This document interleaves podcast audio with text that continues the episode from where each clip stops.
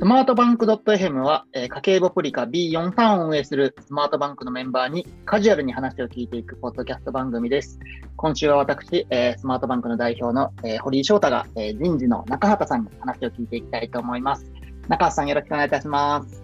よろしくお願いします。久々だとちょっとあれですね、あの、じなんでしょう。改めてこれやると緊張しますね、確かにちょっと。はいいや、本当いつもみんなにお願いしている身ではあるんですけど、あの自分の番になるとめちゃめちゃ緊張します。そうですよね。はい。ちょっとじゃあ、最初に中川さんにあの簡単で構わないので、ちょっと自己紹介だけ、はい、はい、ちょっとお願いしてもよろしいでしょうか。はい。えっ、ー、と、そうですね、自己紹介。あの、私は新卒からずっと人事をこう経験していて、えっ、ー、と、スタートアップを4社経験し、フリーランス2年やって、昨年、2021年11月にスマートバンクにあの入社したっていうような経歴ですね。で、はい。はい、あこれくらい簡単でいいですか？あ、もうちょっとお願いしてもいいでしょうか、じゃあ。はい。めっちゃ緊張してるじゃないですか、私。はい、1社目があれですよね、あのアドウェイズ入られて、2社目フリー経験されて、実はあれですよね、3社目があの僕らが初めて起業したファブリックに入っていただいたっていうのもありますよね。はい。はい、そうです。そうです。あの、そう、2社目あの、スピーという会社から、えー、ファブリックに転職して、で、そう、その時に初めて、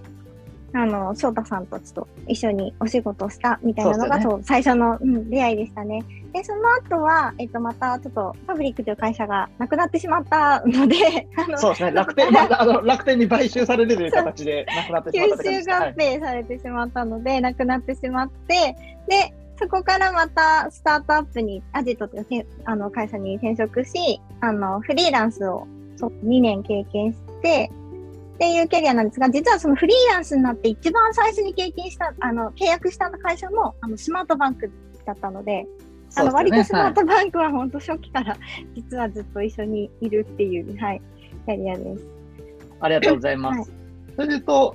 アドウェイズに新卒で入られた時からもう新卒人事配属だったっていう感じなんで、人事歴でいうともうめちゃくちゃ長いって感じですかね。はい。そうですね。もうなんか15年くらい、そろそろこう数えたくないくらいのこう年数にはなってきましたね。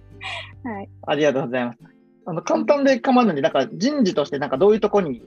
強みがあるとか、なんかどういうことを特にやってきましたみたいなのとかってあれば教えてもらってもいいですか？はい。はい。えっと、スキルのこう強みとしては、えっと、採用がこう一番強くて、中途採用の、はい、ところが一番強いですね。で、特にあの、テック採用が私は好きなので、そこの経験が一番長いっていうのも特徴かなと思ってます。はい、で、一応あの、採用だけじゃなくて、他にも、こう、制度設計とか、あとは、こう就業規則のアップデートとか、こう労務の知識もこう必要とするような、えっと、労働時間制度みたいな制度設計とか、あとはこうカルチャー周りのこう組織運営とか、うん、はい。っていうのがなんかやってますね。あと、そう、ちょっとずっとスタートアップにいるので、一番弱いのは、こう、教育っていうところがちょっと一番弱い。なるほど。ある、そう、あるんですけど、あの、一応個人的に CTI っていうところでコーチングをこう学んでいて、あの、ACC 相当の学習は、あの、しているっていう感じですね。そうですよね。奈々さん、コーチングのね、授業とかも、はい、受けられてたりしますし、まあ、でも、何よりすごいのはあれですね、あの、インターネットのベンチャー企業って、一筋でずっと人事やってるっていうキャリアなのが、まあ、すごいなって気がしますね。はい。そうですね。あんまり同じキャリアの人に会わないので、うん、珍しいんだろうなって思います。ありがとうございます。ちょっとじゃあ、あのー、キャリアについても少しずつちょっとあの深掘って質問させてもらえればなと思うんですけど、あの、まあ、3社目で、あの、もともと僕らが創業したあのファブリックっていう会社に人事として入社いただいて、まあ、会社はちょっとすみません、吸収合併してなくなってしまって、1社挟まれてると思うんですけど、その後またすぐあの初期に僕らが作ったあのスマートバンクにもあの人事として関わっていただいて、なんかあの、なんて言えばいいんでしょうね。一回働いたことあるその創業者が作った会社に、もう一回働いてみようと思われた理由だったりとか、なんかあの、はい、まあ、きっかけは多分もう、あの、もともと知り合いだったってのあると思うんで、なんかどういう理由でもう一回入ってもいいなと思ったかみたいなところがあれば、教えてもらえればなと思います。はい。はい。えっ、と、理由、そうですね、理由はたくさんあるんですけど、こう、うん、一番伝えたいのは、こう、私はファウンダーのこう人柄とか価値観が、あの、すごい好きなんですよね。ありがとうございます。面と向かってめっちゃ告白してる人みたいになってるんですけど、はい、そう、すごい好きで、もうちょっとこう、なんかこう、伝わるようにお話ししたいなと思うんですけど、こう、なんていうんですかね、こう、経営者の方々ってこう頭のいい方とかたくさんいるんですけど、うちのファウンダーって、その頭のこう、良さだけじゃなくて、こうなんか努力したプロセスとか結果が見えづらい、こう単調だけど継続力が大事な仕事をしている人たちみたいな人もきちんとこう評価とか、あの感謝とかっていうのをあのすごいされていて、で、まあ、うちのあのカルチャーにシンク N1、ああのバリューですね、うん、バリューにシンク N1 っていうのがあるんですけど、その人事にそれを置き換えると、社員のことを考え続けるって意味だと私は捉えていて、で、はい、あの、うちのファウンダーたちも、まさにこの社員の声にもこう耳を傾け続けて、あの、質問とか意見とか、いろいろなことをこう聞いてくださるなって、あの、思っていて、なんかそういうところがすごい好きだなと思ってるんですよね。で、こういうことがこうできるファウンダーたち自身が誰よりも努力家で、で、そう、だからそうやってこう努力してる人の気持ちとか、プロセスとかがすごい理解できていて、で、あの、そういうところにもこう寄り添って、あの、話も聞けて、評価もできてるみたいな、この、この組織がすごく好きなんですよ。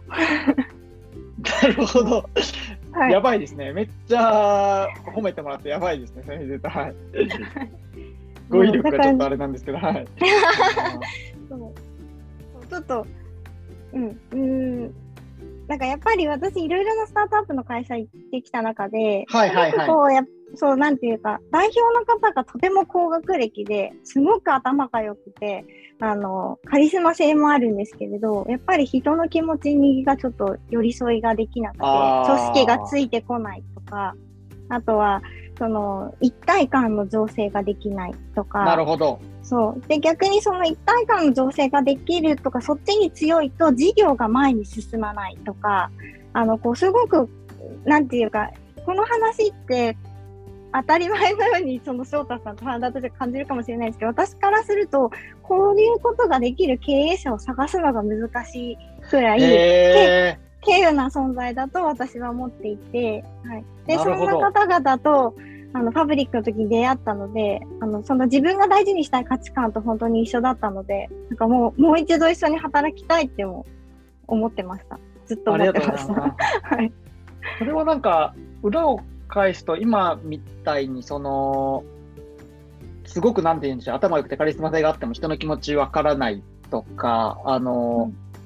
うん、なんて言えばいいんでしょうね。あの逆に良す、なんか良すぎてもなんでしょう、事業が前に進まないみたいなのは、なんかあの人事のその対応したりとか、あと組織文化作ってったりみたいなしな仕事で言うと、やっぱり大きく関連性があったりするんですかね、そういうのはい。そうですね、やっぱりあのーそれでも、そのカリスマ性に惹かれてくるような、えっと、こう、なん、なんていうんですか？まあ、社員の人とかもいるでしょうね、うん、もちろん。はい。そう、いるし、あとは、うん、なん、なんていうんですかね。こう、その、組織に対し、その組織が、そのやっぱり代表の方々とか経営陣の方々が醸し出すこう雰囲気がカルチャーとかになってるので、そのカルチャーにこう惹かれて入ってくる人たちみたいな採用になるんですよね。うんうんうん、だし、えっと、こう、ちょっとこう、あの、経営陣が、あの、得意じゃないところを、こう、他の職種の人たちでカバーできるような組織の設計にしていくとか、っていうのもやっていくんですけど、うんうん、そっちのこう、やっぱ増えてな方を担当する人たちが、あの、社長よりちょっとこう、権限が下がると、うまくこう、意見が通らなくて、反発してとか、なんかこう、いろいろ課題解決、組織課題の解決みたいなこと難易度上がってたりとかするんですけど、まあなんか、そういう時に、その、やっぱりそれでも社長、その代表の方が実現したいと思える世界観に自分自身が寄り添えば、あの、どこまででもそれをついていけるって思えるんですけど、うん、私自身がその体制嫌だなとか、そういう価値観嫌だなと思って、やっぱこ気持ちが続かないので、うん、なんか多分私だけじゃなく、人事という職種の人たちは、そのファウンダーに惚れ込んでいるかとかって、あの、やっぱり仕事をするところもあるかなとは、うん、ちょっと思いますね。うん、なるほど。うん、そういう意味では、スタートアップは確かに、あの、大きな部分、その創業者が結構文化を作ってたりするケースが多いと思うんで、多分採用する仕事の上で多分その文化を一番信頼してるというか、なんかあの信奉してるべきではないかもしれないですけど、そこを多分押していくのが多分人事の仕事みたいなとこあったりするんで、そこに多分共感ができないと一番きつい仕事かもしれないですね、うん、確かに。はい。うん、そうそう。表面上はやることはできるので、数字とかは多分作れるとは思うんですけど、やっぱりこう組織課題とか組織の中までの解決ってなってくると、やっぱり寄り添いとか、あの、必要になってきますし、その人の価値観に触れながら文化作っていかないといけないかなと思うと、うん、そこが自分自身ができないのに、他の人にやってっていうのはちょっと言いづらいなと思います。確かに。採用の候補者からしても多分一番やり取りする相手だと思うんで、多分それもなんか、漏れ伝わったりしますもんね、多分そういうふうに。つけて見えちゃうとか。はい。うん、ですね。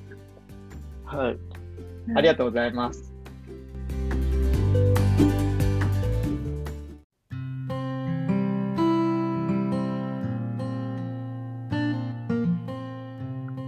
とじゃあですね、あの、実際、あの、まあ、あの人事の仕事ってフェーズとかにもよると思うんですけれども、なんか最近とかだと、まあ、どういう仕事されてらっしゃるとか、まあ、あの結構初期の頃から中さん関わっていただいてると思うんで、まあ、この数年でなんかどういう業務に変化していったとか、なんかどういう関わりがからどういう進化をしていったかみたいなとこ、もしあれば、ちょっと教えてもらえればなと思います。ありがとうございます。そうですね。最近のスマートバンクだと、もう組織の従業員30名程度まで。そうですよね。はい、そう、元採用だけじゃなく、組織の守りも意識してとかあるんですけど、本当初期の初期、2019年、あの、まだ、あの、ファウンダー含めて 5, 5人とかしかいなかった。そうでしたよね。はい。はい。時期から、あの、じ契約実はあったので、その時何をしてたかみたいな話で言うと、やっぱした、その時でもやっぱりエンジニアを採用したい、組織の人数を増やしたい、じゃないと事業が前に進められない、みたいな、あの、やっぱ、どのスタートアップもスタートは一緒だと思うんですよね。そこのスタートは。はい、そうですよね。はい。そう。で、一人月もでも人事いらないけど、あの、採用するノウハウがないし、あの、お金もそこに対してドンってかけるわけにもいかないし、あの、どうしようみたいになってる時に、あの、大体私に声がかかるみたいなのが、他のスタートアップの方々とかも、はい、とかが多いので、ので、スマートバンクもそのタイミングで、あの、はい、契約させていただいて、本当になのでもう、ヘッドカウント2、あの、あ、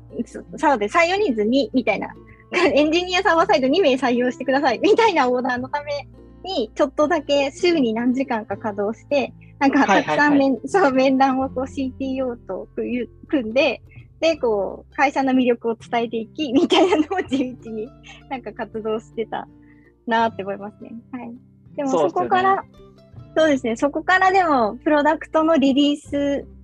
して、で、一気に採用もちょっと加速していくぞ、みたいになり、採用の予算がなんかこうついてきて、お金も使って採用するみたいに、まあ、少しずつ景色変わってきて、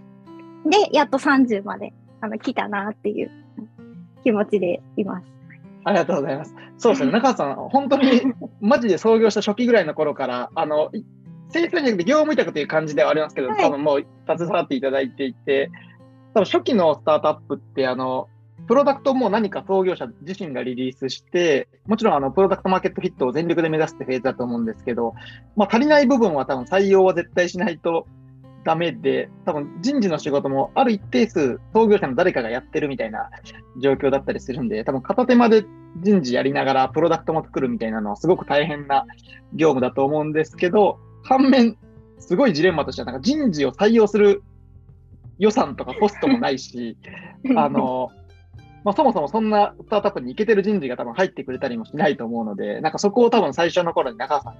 あの、業務委託って形であるけど入っていただいてフォローしてもらったのはめちゃくちゃうまくワークした気がしますね。はい。もう、そう言っていただけるとよかったです。はい。もう、はい。今、時期懐かしい。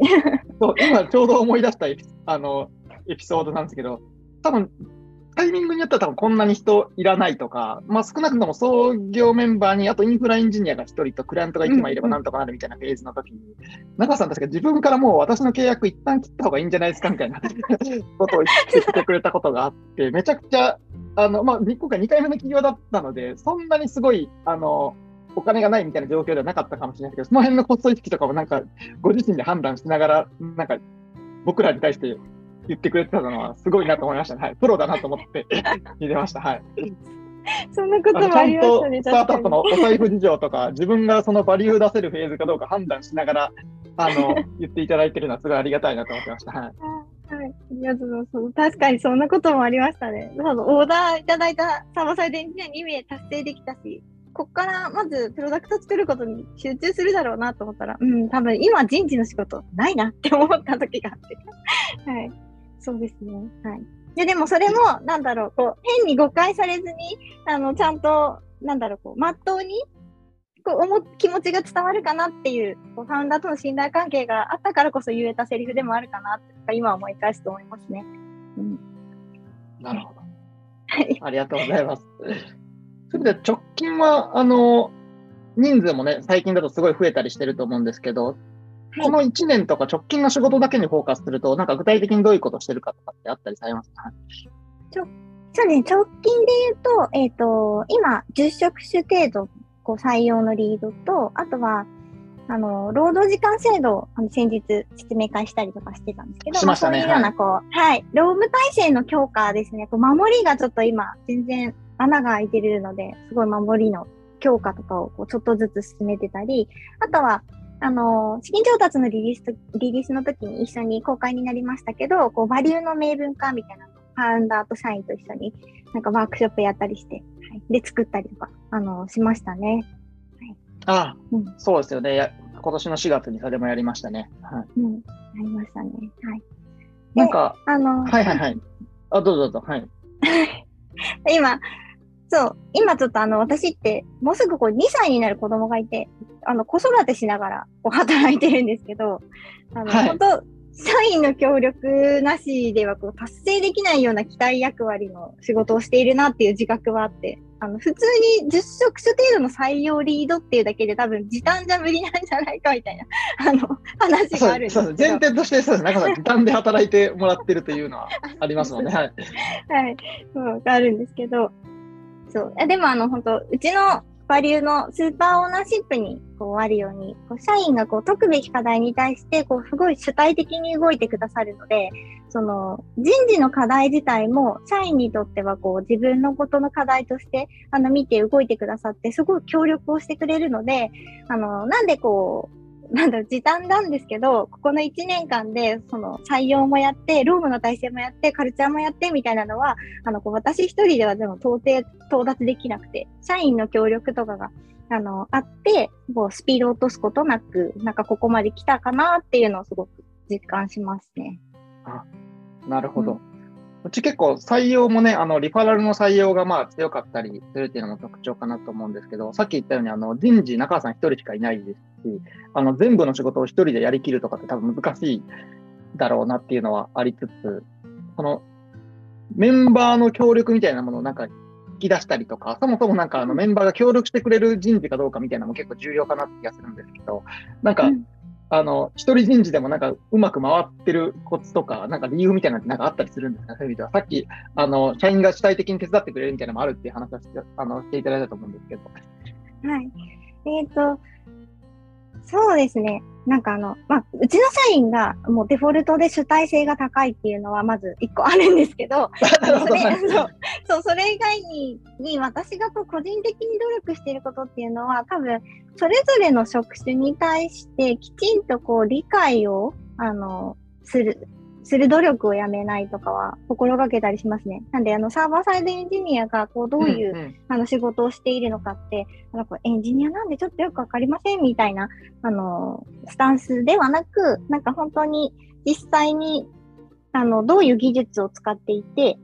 ね、それってどういう特徴があってとか、はい、あの、他社のどういう技術とどうの、どこがこう違ってメリットがあってみたいな話とかも、あの、なるべく、こう、自分でも ヒアリングしに行って、で、教えてもらったり、勉強したり、友達に聞いたりとかしながらして、あの、その、それぞれみんなの仕事自体に、あの、きちんとこう理解を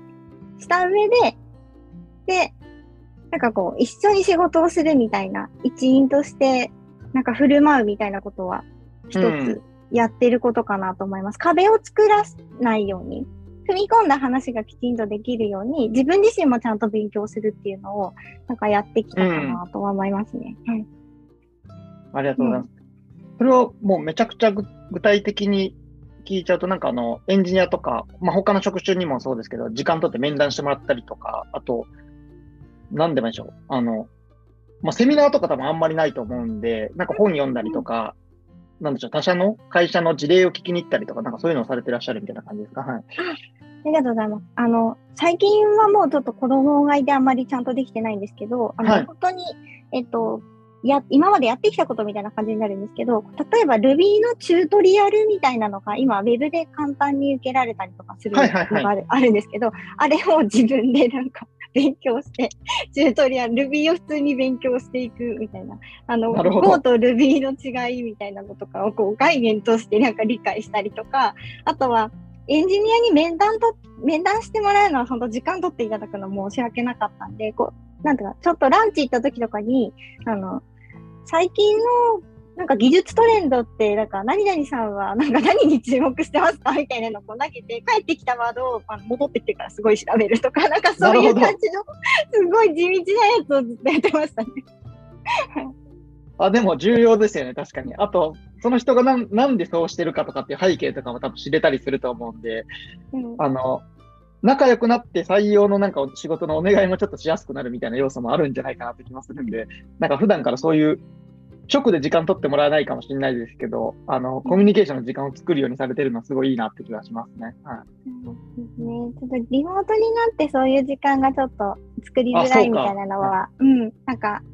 ある、あるなとは思うんですけど、リモートになってからは、えっと、逆に自分の仕事って人事なので、すごくこう、情報がクローズになりやすいので、なるべくなるべく、今こんなことやってます。今こういう課題に取り組んでますとか、ここやりたいけどちょっと手が足りてないですとかっていう状況を赤裸々になるべくこう、あの、オープンにオープンに伝えていくっていうのは、はいはい、あの、やっていますね。で、そうすることによって、あの、主体性が高い社員が多いスマートバンクでは、あ、それちょっとお手伝いしましょうかって言ってくださったりとか、あの、そこをちょっと自分も課題感あるんで、なんか一緒にやれたら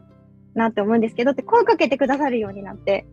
はい。なるほど。なんで、はい。なんでそういうこう、両方かなと思います、やっぱり。理解する努力と理解してもらう努力の両方かなって、なんかすごく思いますね。いいですね。なるほど。なんかあの、うん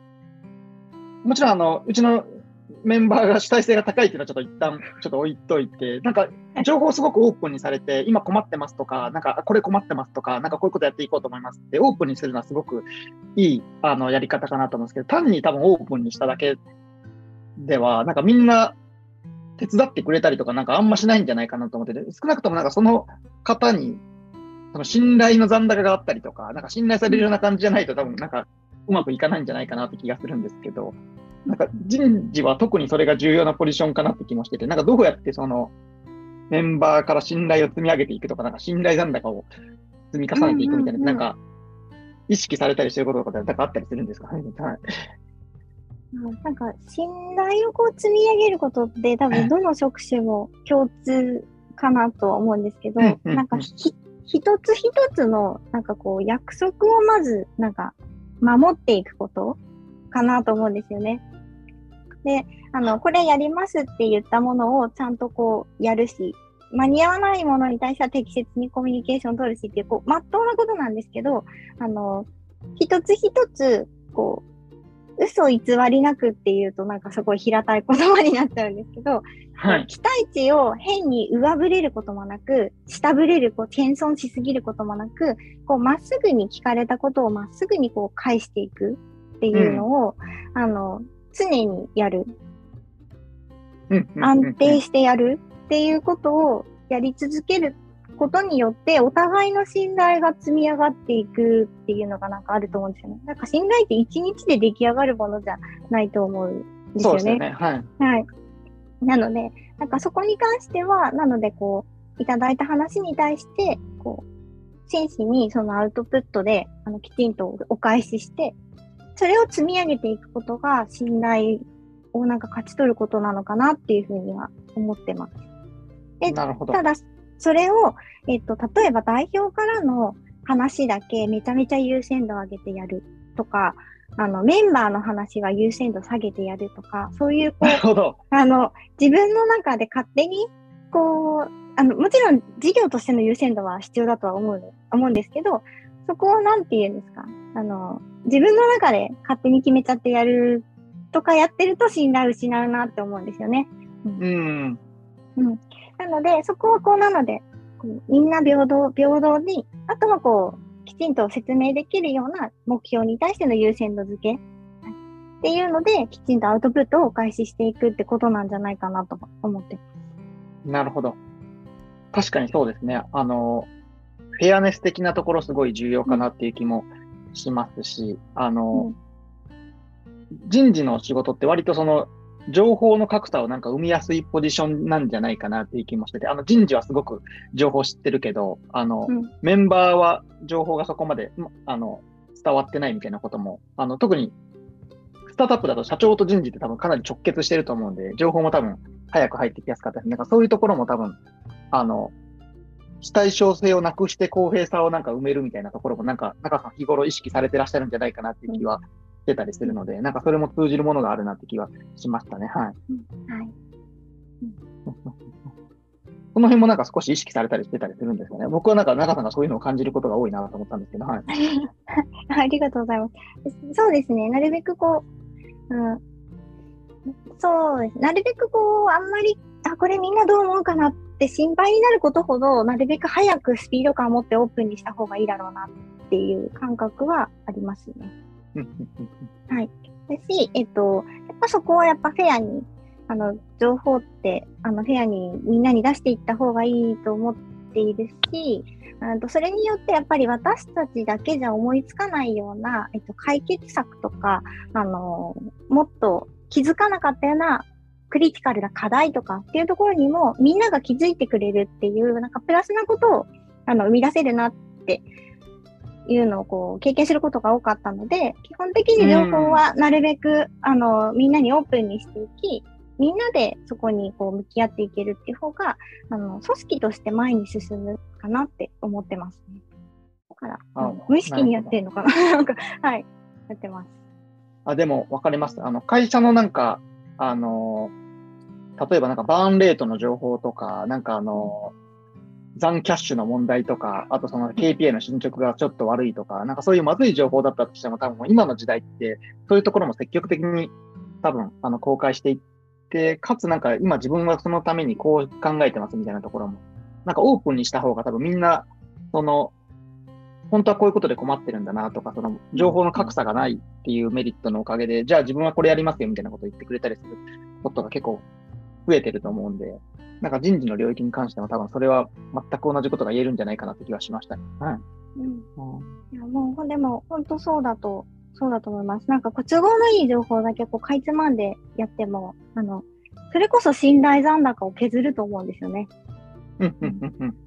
なので、あの、きちんとやっぱ、信頼をいただくためには、まず私がみんなを信頼して情報を発信しなければいけないなって思うので、あの、そこの情報発信やオープンさみたいなところは、あの、気をつけてはいるかなと思います。あありがとうございます。そう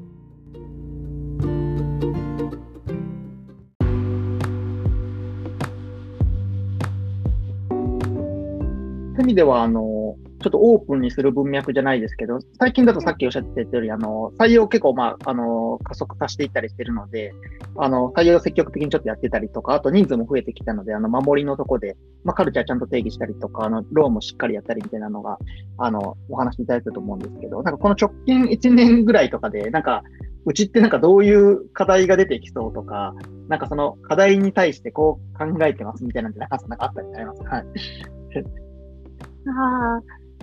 そうですね、こう、社員が増えてきたことによって、その、ワンチームで、まだま全然ワンチーム、30人くらいなのワンチームではあるものの、こう、やってる、こう、なんだ、プロジェクトとかは複数のこうチームに分かれてとか、あの、この情報と、この情報は誰々さんが詳しいけど、この情報はこっちの、あの誰々さんが詳しいみたいな風になって、あのー来ることも増えてきたなと思うと、なんかそういうこう、情報の連携とか、あの、はいはいどこでどんな話がされてるのかとかっていうのが、なるべくこうみんなにが自分たちでキャッチアップできるような、なんかそういうこう、組織の体制とか設計とうかん。っていうのをちゃんとこう作ってってあげた方が、みんなが動きやすくなるんじゃないのかなと、あの思ってますね。でうんで、あと、人数がもう、あの、ちょっと増えてきたので、えっと、スマートマーク今まで評価制度がちょっとないんですけど、そこの評価制度みたいなのもしっかり入れていって、きちんとこう、頑張った先に、あの、どう、何があるのかっていうところも、あの、きちんと社員に、なんだ、どういうキャリアをこう、積み上げていくことができる会社なのか、みたいなのが、やっぱ評価制度のある、いいところだなと思うので、なんかそういうところも作っていけたらいいなとか思いますね。あと、まだ、と、ちょっと、どこまでスピード感持ってできるかわかんないですけど、あと、うち子育て世代が多いんで、そう多いですよね。はい、わかります。はい。ので、こう、やっぱりもう少しこう、サポートできるような制度っていうのは、あの、作っていきたいなと、うん、思うんですけど、今言ったその組織設計や評価制度の方が先に、うんなりそうだなとかも思うと、ちょっとどこまでスピード感を持って頑張れるか、みたいなところはあるんですが、なんかこうこういうところが、なんか今後の1年とかでやっていけるといいなとか思ってますね。ありがとうございます。そうですよね。あの、前提としてうち、今は、あの、超フラットな組織なので、あの、なんとかグループとか、なんとかチームみたいなのはなくて、あの、もうプロジェクトが存在してて、エンジニアも PM もデザイナーももうプロジェクトごとに兼任も含めてアサインされてるみたいな形なんで、プロジェクトごとに、まあそんな大きい、あの、あそんなに、なんていうんですか、あの、大所帯じゃないんで、まだ多分全員で情報を共有しながらできたりすると思うんですけど、これ以上確かに人数増えてきたら、プロジェクトを横断したなんか情報の整理とか、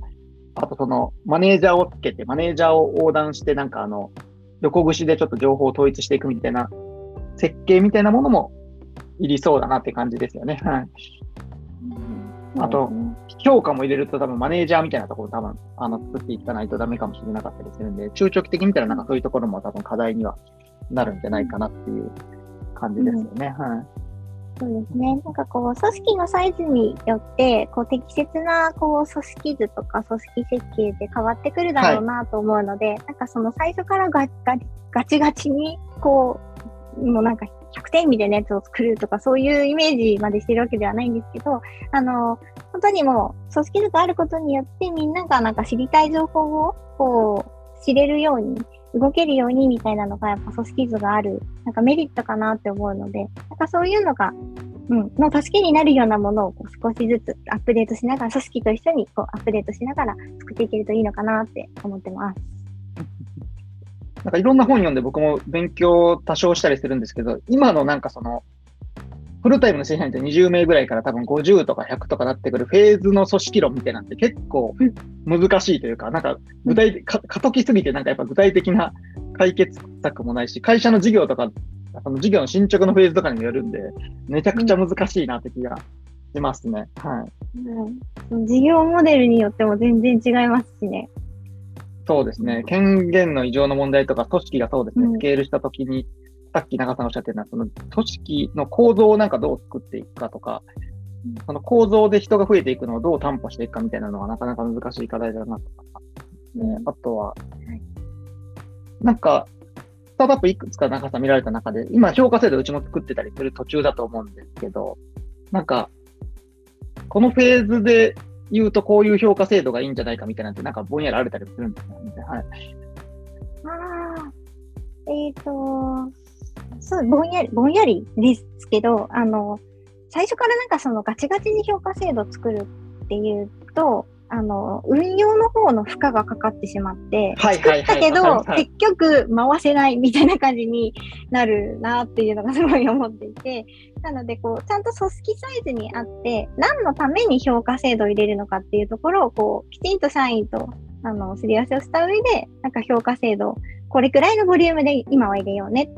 まあちょっとこう、期待値が変わってきたから、アップデートして、もう少しじゃあしっかりめにやろうね、みたいな感じで、こう、運用と、こう、なんか、そうですよね。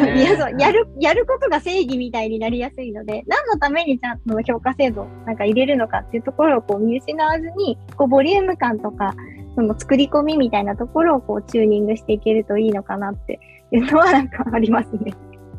あの、わかります。あの、評価する側のコストってやっぱ結構かかるなと思うので、うんなんかあんまり運用負荷高いと、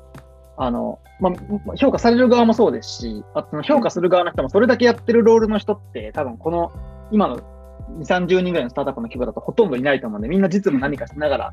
その評価する側の立場としての仕事もするはずなんで、そうですよね。内容と、内容もそうですけど、運用の方も多分、ちゃんと見ないとっていうのは多分一番、あの、うんポイントなんじゃないかなって気がしますね。確かに。はい。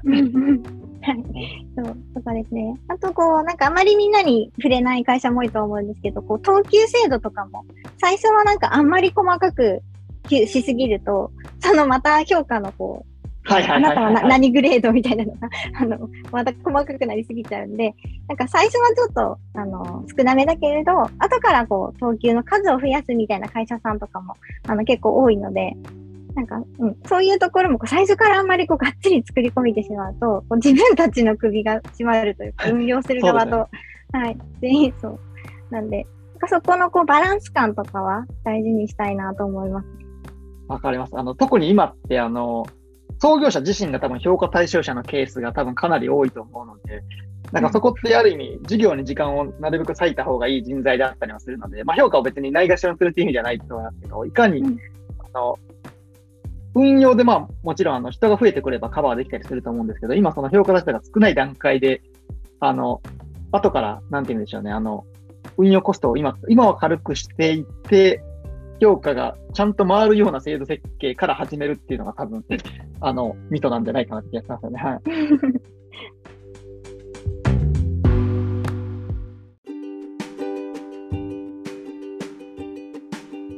最後、あの、今ってそうですね、あの、スマートバンクって、あの、人が急激にちょっと増えつつ、まあ、もっともっと人が必要だっていうフェーズであるんですけど、人がすごく増えてるタイミングかなと思うんですけど、なんか、組織をスケールさせるのが、あの、事業がスケールするのに合わせてやっぱ組織をスケールさせるっていうのが、まあ、前回僕がファブリックの時うまくできなかったことだったんで、そこが結構大きい課題にはなるかなと思ってるんですけど、なんか人事という側面で見た時に、なんかそれを支える人事組織ってなんかどういうことやってったらいいとか、なんかどういう組織構造になってるといいな、みたいなんで、もし中川さんからあれば、なんか最後それ聞いてみたいなと思ったんで、もしもし、あの、よければ、はい、聞かせてもらえると嬉しいなと思いますはい、ありがとうございます。そうですね。あの、その採用はなんかしなきゃいけないみたいなので、やっぱ採用担当は必要だよねっていうのは多分どの会社さんも思うと思うんですけど、あの、やっぱりこう、増えていった時の、その、労務体制の守りみたいなのも、あの、やっぱり必要ですし、あの、そこの労務体制、あの、ずっと必要というよりは、こう、土台をきちんと最初に作っておけば、あの、そこで、あの、しっかりその土台の上に組織が乗って運用が進むみたいなのがあるので、その土台作りを、なんか、後回しにすればするほど大変になっていくので、結構割と手前で、あの、うんそこを作っていくっていう方が私はなんか大事だなと思っていて、今まさに、あの、スマートバンクは、ローム1名、あの、そうですね。採用し、はい。はい、もういらっしゃるので、で、そこの方にはこう土台作りっていうのを今やっていただいてるっていうのが、はい、ありますと。で、えっと、その土台ができると、その採用担当が思いっきり、あの、採用目標に向かってアクセルを踏みまくれるので、うん、うん。で、あの、踏んでいきますと。で、次に、あの、組織設計みたいなところとか、あの、組織運用とかなんか、例えば朝会が今までと同じスタイルだと全然ワークしなくなってあ、わかる、わかります、わかります。はい。とか、あの、週に1回やってたすり合わせのミーティングが、なんかどんどん重くなっていくとか、なんか長くなってきたとか、そうですこれも。もうちょっと月に1回にした方がいいんじゃないかとか、なんかそういう組織運営みたいな文脈も、こう、ちょっとずつアップデートが必要になってくるんで、その、そロームっていうこう土台に、そこの組織運営のところがこう乗って、うん。で、採用がそこにこうアクセル踏み込んでみたいなところをこうバランスよく、あのー全体を見ながら、こうちょっとずつこう対応できるみたいな体制になっているといいなって思っていて、で、うんと、それ、スタートアップでこう人事ってそんな何人も入れられないと思うので、はい。そのはい、その中でやっぱりこう、うん、必要だなって思ってくるのは、採用とローム一人ずついて、で、うんそこの再運営のところを、あの、ファウンダーにご意見はいただきつつも、その採用とロームが手を合わせて前に進めるっていうのが、やっぱ大事なんじゃないかなってあの思いますね。それぞれの専門性を立たせた上で、あの、そこの運営のところに一緒に向き合うみたいなのが、なんか、新しい、こう、お互いの知識が混ざり合っていい、あの、高みにいけるようなイメージが私はあります。ありがとうございます。なるほど、あの、深いなと思いましたね。確かに今、あの、ロームの、そうですね、お話出てきたのもそうです。さっき言った土台みたいなものっていうのは、なんか具体的にどういうことを指してるとかってあるんですか？就業規則とか、制度周りのベーシックなものみたいなイメージですか？はい。あそうですね。あの、就業規則とか、各種規定とか、勤怠の管理とか、えっ、と、労、その、そういうのを、そう、そういうのを指すんですけど、あの、当たり前に感じるんですが、スタートアップってそれをやってない会社さんも結構多かったり、そうですね。はい、ちょっとぴょって置いといた就業規則みたいなのもあったと、あったりとかすると思うんですけど、本当になんかロームって何かあった時に準備しておいたものすべてで戦わなきゃいけないんですよね。なので、はい、何かあった時に新しい武器を作ることはもう不可能で、今あるものだけで戦わなきゃいけないので、本当守りをちゃんと固めておかないと、問題が起こった時に、あの、会社を守りきれなくなったりするんですよ。穴が開いてたりすると。で、その穴を開けないために揃えておかなきゃいけないものっていうのが、こう割と、あの、さっきの就業規則とか、勤怠管理とか、で、勤怠管理をする上では労働時間制度がきちんと明文化されていることとか、なんかいろいろあるんですけど。はい。なるほど。はいうん、そこをちゃんとこうやることによって人数が増えて注目度が上がったりとかしても、あの、こう自信持って採用を進めていけるっていうのが、なんか採用担当としてはありますし。うん、うん、うん、うん。そう。で、何かあっても、その労務の体制がちゃんとしてるから、社員に迷惑かけないっていうふうに、ちゃんと言い切れるとか。し、そこに、あの、そこの土台に組織をこう乗せて作っていくっていうことをこうやっていけるとか。なるほど。確かに、あれですね、あの、まず人を増やす前に守りを固めたりとか、その基礎のところをしっかり作っておくっていうのがすごく重要で、まあ、会社を守るというよりは、すべからく最後はそれを社員を守ったりとか、社員が気持ちよく働いてもらえる土台に多分なると思うんで、まあ、ロームと人事交えながら、なんかその基礎みたいなものを先にいかにしっかり作った上で採用加速できるかみたいなのが結構重要っていう感じですかね。はい。うん、そうですね。そう。で、これただ、ロームをガチガチに組んでから、じゃあ採用スタートって言って、採用全然進まなかったら、本当に意味がないと思うので、なんかそこもやっぱりこう、はい、なんだろう、ロームとその採用のバランスとか、事業の進捗とか、全部のこう、やっぱタイミングとかバランス力のこう配分を考えながら、そのやるべきタイミングをこう見極めるっていうのは、なんか大事なんじゃないかなと思います。確かにそうですね。全部完璧に組み上がってから採用みたいなのって不可能だと思うんで、ある種、その設計、その土台を作りながら採用もするみたいなのが多分重要だったりすると思うんで、それもまた難しいですよね、確かに。はい。そうそうなんですよ。なんで、一定今いる社員数、えっ、ー、と、社会保険に入っている人数とか私は結構指標にしたりしますけど、社保に入っている人数が何人以上だと、あの、協会憲法からこう、その、あの、憲法がアップデートできるよとか、なんかそういう条件とかをクリアできる人数になってくると、あ、会社大きくなってきたなっていう感覚があって、ロームちゃんとしないといけないかな、みたいな。なんかそう、そういう感覚があったりします。